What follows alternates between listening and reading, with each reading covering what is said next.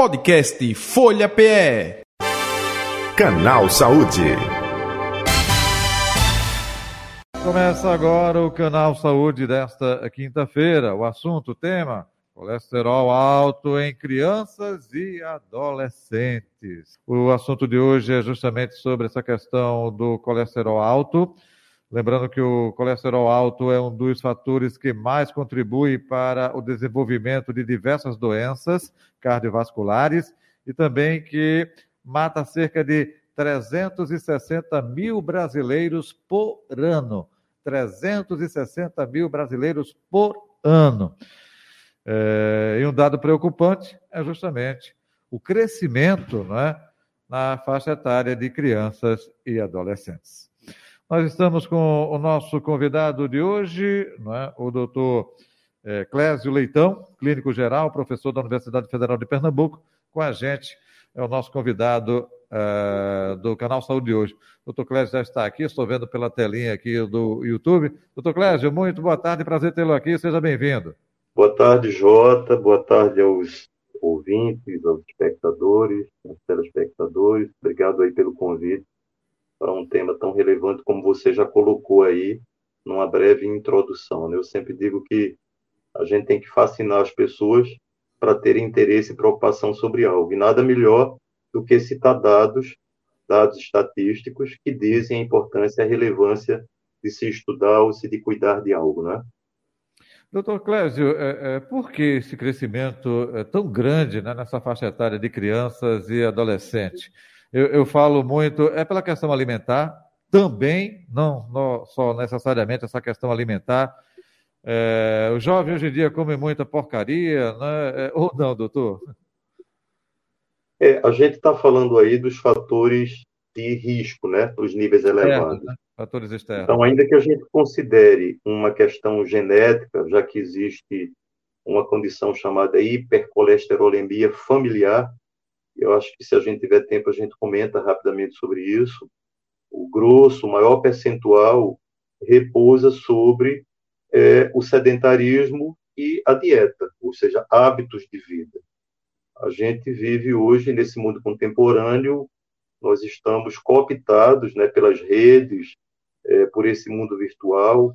Então, não é incomum que crianças e adolescentes ah sofram daquele fenômeno chamado afunilamento do tempo, né? Estão, ficam sentadas ali à frente de um computador ou de um smart e passam horas. Então, existe um sedentarismo decorrente desse evento, existe um sedentarismo que decorre de cada vez mais se moram em grandes centros, pessoas não têm acesso por questão de segurança, não praticam esporte, ficam presas ali dentro de um apartamento, né? O que é pior, quando você está sentado na frente de uma tela de computador, habitualmente você coloca alguma coisa do lado para comer, né? Isso é muito comum, você sem perceber vai ali beliscando, comendo, então tem essa questão aí. E tem a questão também do histórico familiar. Comportamento da família uhum. estimula a criança e o adolescente a copiar esse comportamento também. Entendo. Então, uma série de fatores, a gente pode classificar dessa forma, né, doutor Clésio? Sim, Sim. Agora. A gente... ah, pois, pois não. não. Fique à vontade. Então, assim, esses dados preocupam, porque para você ter uma ideia, né, assim, os dados agora recentes mostram que entre 2 e 19 anos, a gente está falando de crianças e adolescentes, um quarto é, da população brasileira entre 2 e 19 anos tem colesterol elevado. Se a gente quiser falar uma linguagem mais clara para a população, significa que de cada 100 jovens ou crianças atendidas, 25 vão ter colesterol elevado. E se a gente especificar o colesterol ruim, que é o vilão, o chamado LDL, isso vai para 20% da população. Então, é um dado preocupante, realmente. E na população geral, se a gente incluir todas as faixas etárias, 40% da população sofre de colesterol elevado, e a principal causa é a obesidade. E a obesidade que, por sua vez, decorre dessas questões que nós falamos, sedentarismo e erro alimentar. Perfeito. Doutor Clésio é, Leitão, outro detalhe também. Opa, se é, já começa logo cedo, no início da vida, complicações, a tendência é precisar cada vez mais é, rápido, mais jovem, de acompanhamento eh, médico, de medicamentos, está é, é, é, utilizando remédios para o resto da vida. É, isso tudo né, que se desenha para esse jovem, para essa jovem. Né? É, então, eu acho que é um dado importante isso aí. Primeiro, dizer que quem estabelece regras, normas né, de conduta médica com relação à prescrição, investigação, são geralmente as sociedades é, das mais diversas áreas médicas. No caso da cardiologia, é, são criadas as diretrizes, ou seja, documentos que apontam né, para um caminho de cuidado. Então, a gente tem no Brasil a Diretriz Brasileira de Dislipidemia e Prevenção de Aterosclerose 2017, atualizada na Diretriz de Prevenção Cardiovascular de 2019, e as diretrizes internacionais do American College e da Sociedade Europeia de Cardiologia. Então, essas diretrizes, ou seja, eu estou falando tudo isso baseado em metodologia científica, né, em dados de projeção, é, determinam que a prevenção começa na primeira consulta. Então, é preciso a população, a saúde, ter acesso a uma consulta médica. Quem deve ser atendido e investigado para é, a dosagem dessas, desse, desses lipídios, dessas dosagens, desse, desses colesteróis? Abaixo de dois anos, ninguém. Mas entre os 2 e 10 anos, já existe indicação de, do screen, ou seja, do check-up, em situações de alto risco. Uhum. Se uma criança, a partir dos dois anos, tem na família dela alguém que infartou antes dos 40, que sabidamente é portador de uma hipercolesterolemia familiar, ou tem na sua pele estigmas que sugerem que essa criança já tem distúrbio de colesterol, como chantelasma, por exemplo. Todos esses, entre 10 e 10, 2 e 10 anos, precocemente já devem fazer. E acima de 10 anos, independente de qualquer fator de risco, já se deve fazer uma primeira dosagem de colesterol. Entendi. Para cada vez mais cedo é, fazendo lá no início o diagnóstico, acompanhamento, né, tratamento. Exato. Faz, faz Exato. Agora, é, doutor Clésio, é, como né, é, é, a gente viu, você falou, né, uma série de fatores, é, é eliminar numericamente, item a item, esses fatores, opa, questão familiar, eu não posso mais se papai tem esse problema, se mamãe tem esse problema, eu vou procurar evitar isso. É, essa questão também da educação, que o pai diz não coma isso e dá mau exemplo comendo, idem, né, pai e mãe responsáveis. É, a questão também do sedentarismo, é, eu sou de uma geração que a gente brincava, né, tinha espaço nas ruas. Isso, Hoje é dentro isso. do departamento, é trancado, é, tem a área lá de convivência no prédio, mas é muito pequeno para a vista do que a gente tinha no passado. É, é, então, se fizer item a item, a tendência é justamente de melhorar, não é isso? Na questão preventiva, né? Isso, Jota. Olha, em mais de 80%, 90% das vezes, essa mudança de hábito de vida e, e alimentar vai resolver. A gente tem aí um percentual pequeno de crianças e adolescentes que, ainda que façam todo o dever de casa, atividade física e alimentar, não vão conseguir baixar os níveis de colesteróis é, se não utilizar medicamentos, infelizmente. Eu acho que é importante a gente falar um pouco de medicamentos também. Bom, primeiro porque essas pessoas são portadores dessa condição chamada hipercolesterolemia familiar.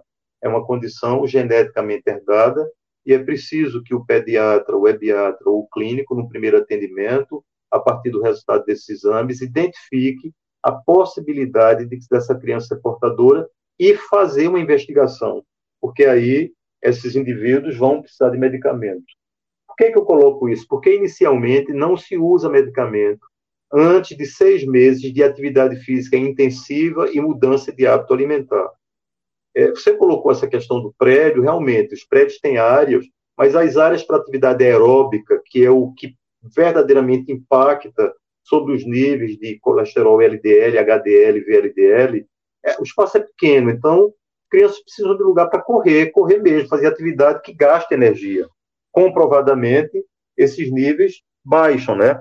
Alimentação é fundamental, ou seja, é, é, alimentos ricos em é, os chamados fitosteróis, que são esteroides, ou seja, tipos de gorduras saudáveis contidas em alguns vegetais naturais, como sementes de girassol, grão de soja, né? É, alimentos ricos em verduras, é, dieta rica em verdura, em grãos de um modo geral, isso é fundamental. O grande problema que eu acho é que a função, a vocação da indústria alimentícia é perverter o, o paladar da criança e dos adultos. Então, se coloca geralmente corantes, edulcorantes, sabores artificiais para tornar alimentos não saudáveis é, atraentes, né? E isso termina fazendo com que a gente tenha dificuldade de introduzir na população, de um modo geral, hábitos alimentares saudáveis. Perfeito. Doutor, a, a medicação é para o resto da vida ou não? É, é para um momento? Perdão, está tá, tá falhando um pouquinho. É, você falou de medicamentos. Você falou de medicamentos. Sim. Medicamentos, no caso, para esse controle do colesterol, é para o resto da vida? Não? Depende de cada caso, é isso? Cada caso é um caso? Isso, depende de cada caso. Né? Por exemplo, vou, vou, vou, explicar aqui um pouquinho. Quando a gente fala do colesterol total, a gente está falando de um tipo de gordura. Né? Primeiro dizer que o colesterol ele é importante. A gente não pode fazer de todo um vilão. O colesterol é uma gordura que é importante para produção de uma série de substâncias no nosso organismo, como vitamina D, como testosterona, como estradiol, hormônio sexual masculino e feminino. Então, o problema é quando esses níveis passam de níveis aceitáveis. O colesterol, ele é classificado na sua, na sua concentração total em três fações, chamada LDL, HDL e VLDL. Essa sigla o L, né, o primeiro L vem de low, baixo, H de high, muito alto, e o VL de very low, muito alto. Então, LDL é uma lipoproteína de baixa densidade. Ou seja, de todos os colesteróis, esse é o vilão. As medicações, elas visam baixar esse teor de LDL. Mas vamos lá, às vezes você pega num primeiro momento um indivíduo que tem nível de LDL acima de 190. Independente desse fato decorrer de um evento genético ou comportamental, você oferece para o indivíduo uma primeira oportunidade de que essa elevação se deva, na verdade, não a um erro genético, mas a um, um erro de hábito. Então, você estimula esse indivíduo por três a seis meses a aderir a uma atividade física, né, aeróbica, como eu já coloquei, e mudança pesada no hábito alimentar. Se esse indivíduo tiver o fator relacionado à alimentação e hábito e, se, e, ainda que você tenha introduzido a medicação num primeiro momento para baixar esses níveis que estão em níveis perigosos, digamos assim, lá na frente você vai suspender essa medicação e ver o quanto essas mudanças vão segurar esses níveis, entendeu?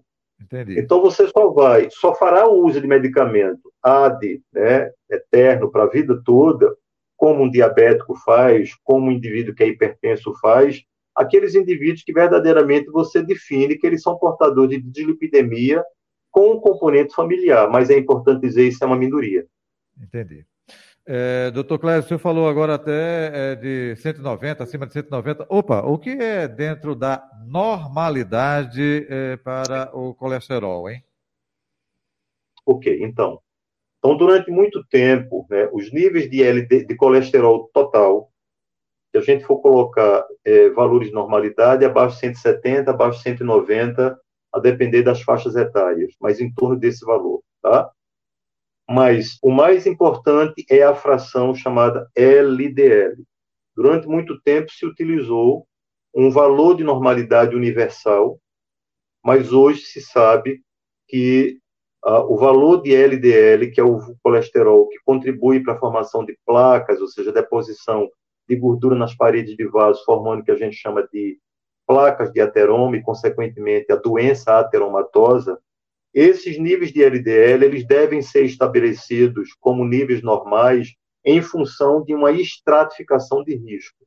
Então, não é mais estabelecido um valor de normalidade para o LDL universalmente para a população. Tá? Uhum, então, esse valor que antes era considerado abaixo de 130, a depender dos fatores de riscos que são calculados numa calculadora que a gente alimenta, onde a gente coloca é, nesses, nesses dados elementos, por exemplo, como Exames complementares mostrando presença de uma placa ali na carótida do indivíduo. É, o próprio nível de colesterol sanguíneo. Se o indivíduo é fumante, se ele é sedentário, se ele é diabético, se ele é hipertenso, se ele é fumante. Então, é, você vai alimentando essa, essa, esse score com, com, com perguntas e a depender do resultado desse cálculo, esse indivíduo vai ser classificado indivíduo de alto risco, é, muito alto risco, alto, um risco intermediário, um risco baixo e muito baixo.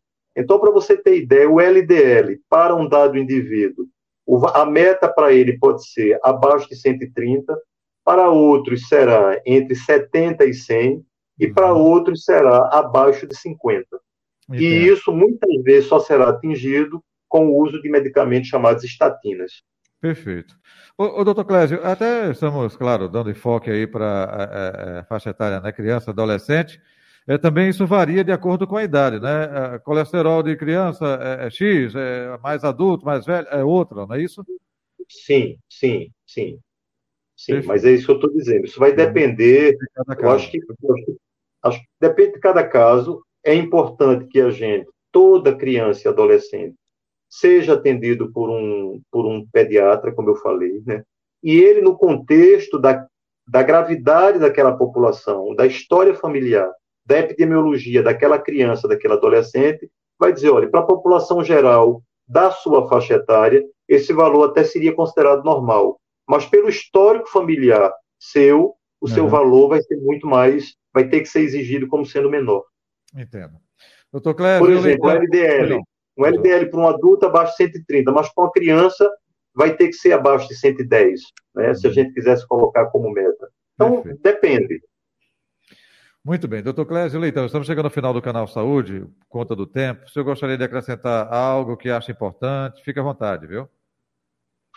É, eu, eu gostaria de colocar que eu acho que toda consulta começa numa relação de confiança entre o médico e o paciente. Toda consulta é função do médico orientar, não é função do médico ordenar nem impor. Eu acho que quando a gente lida com o tratamento de doenças que implicam em mudanças de hábito ao longo da vida, uma coisa é você conseguir convencer o pai ou uma mãe que seu filho vai tomar, ou a própria criança que vai tomar um antibiótico para curar uma pneumonia em sete dias. Acabou o remédio, o indivíduo volta para sua vida normal. Mas mudar o hábito, né, e alimentação, introduzir uma atividade, depende de uma construção em que a função do médico ser, um, um, de certa forma, um educador do que é o desdobramento. Você precisa dizer, mostrar dados, né, dizer que a incidência que uma criança que é portadora de hipercolesterolemia familiar ela tem 20 vezes mais chance de infartar quando ela chegar aos 30 anos do que uh, uma outra criança que não sofra. Eu acho que a construção dessa relação é fundamental para que, num processo educacional, você convença esse pai e essa mãe que, em algumas circunstâncias, o uso da medicação é inevitável e que a mudança do hábito é essencial é, para a qualidade de vida. Perfeito. Doutor Clésio Leitão, é, onde encontrá-lo nas redes sociais? Fique à vontade. É, eu não sou, não sou muito afeito a redes sociais, eu tenho Instagram, né? Eu tenho uhum. meu consultório, tenho uma universidade, estou na universidade, estou no ambulatório, mas é, pessoas me encontram, me encontram lá, se colocar Clésio Cordeiro de Saleitão, vai aparecer lá o meu contato na rede social. Perfeito. Doutor Clésio Leitão, muito obrigado pela sua atenção aqui com o canal Saúde da Rádio Folha, viu? É, saúde e paz para o senhor. Um abraço e até um muito próximo obrigado. encontro. Obrigado. Eu que agradeço. Obrigado, obrigado foi um pela... prazer. Obrigado pela aula, viu? obrigado pela atenção. Até mais. Um abraço. Doutor Clésio Leitão é clínico geral, professor da Universidade Federal de Pernambuco nosso convidado do Canal Saúde, que vai ficando por aqui, hein? Agradecendo também o carinho, a atenção, a audiência de você, ouvinte, de você, espectador. Um abraço, saúde e paz e até o próximo encontro. Podcast Folha PE. Canal Saúde.